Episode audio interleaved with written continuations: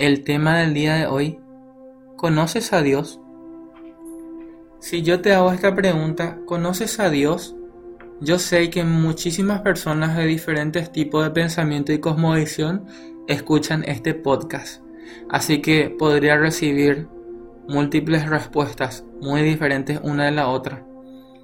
Si yo le pregunto quién es Dios, unos me van a decir, bueno, eh, Dios para mí quizás es Alá si es de la cultura musulmana. O si le pregunto a otra persona, eh, ¿es solo Jehová? ¿O solo es una fuerza? ¿O es una energía?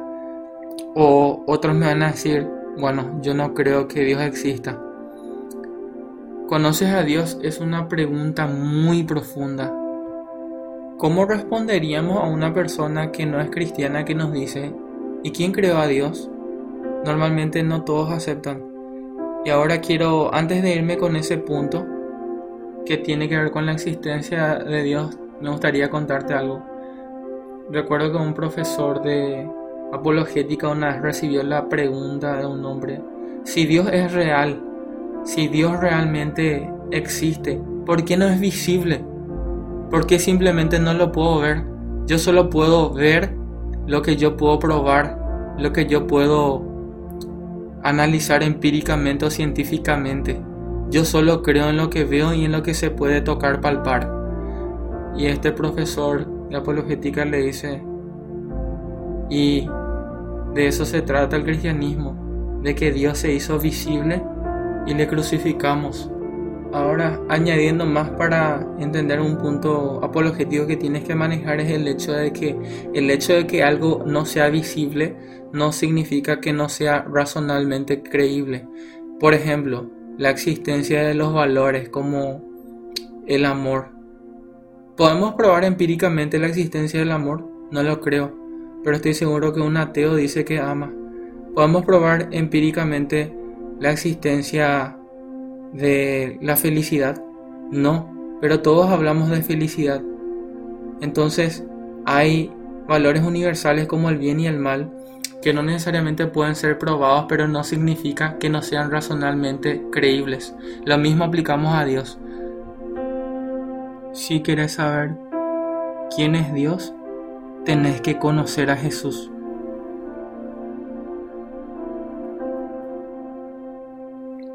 Por eso quiero que vayas conmigo al Evangelio de Juan que dice así, Juan 1, versículo 1. En el principio era el verbo, y el verbo era con Dios, y el verbo era Dios. Este era en el principio con Dios.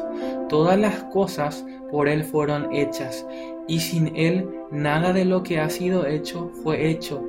En Él estaba la vida, y la vida era la luz de los hombres. La luz en las tinieblas resplandece, y las tinieblas no prevalecieron contra ella. Yo siempre pensé esto una vez, si Dios no existe, ¿A dónde voy? Una vez me acuerdo que en la biblioteca de la facultad me planteé este razonamiento. Si Dios realmente no existe, ¿a dónde voy? De ahí que entiendo lo que Pedro dice, Señor, ¿a quién iremos? Solo tú tienes palabras de vida, solo tú das propósito a nuestro existir. ¿Dónde vamos a ir al budismo? ¿Vamos a ir al islam? ¿Vamos a ir a, a sectas? No, solamente creemos en ti.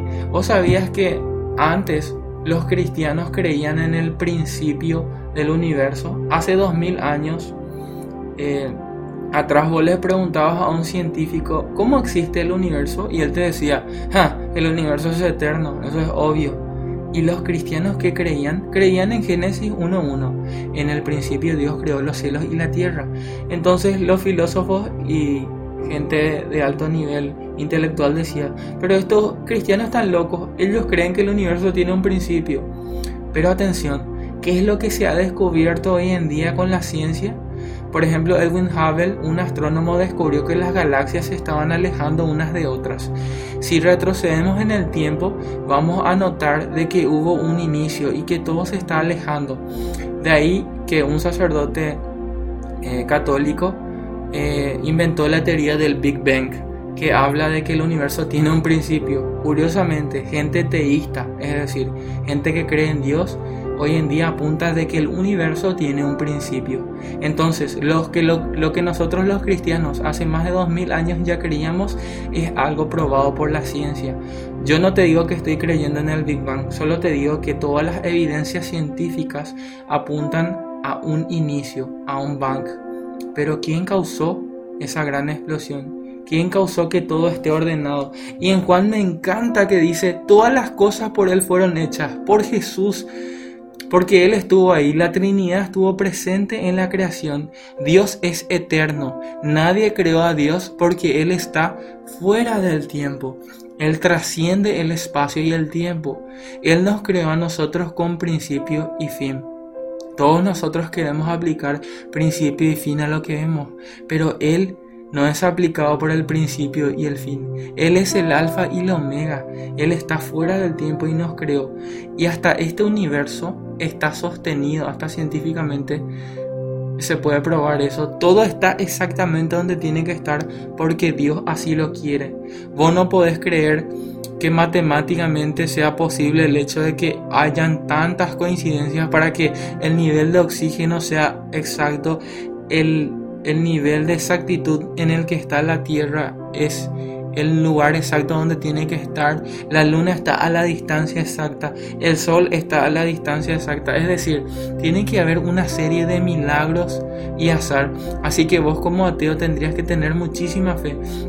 Y nosotros encontramos esta certeza en el libro de Juan sobre la existencia de Dios. Entonces quiero saltarme al versículo 9 enfocando en lo que implica conocer a Dios, porque acá hay un gran peligro. Vos podés saber muchísimos argumentos acerca, de la existencia de Dios, pero no conocer nada de Dios. ¿Sabés lo que es o lo que implica tener un conocimiento totalmente teórico de alguien y no conocerlo realmente? Te doy un ejemplo.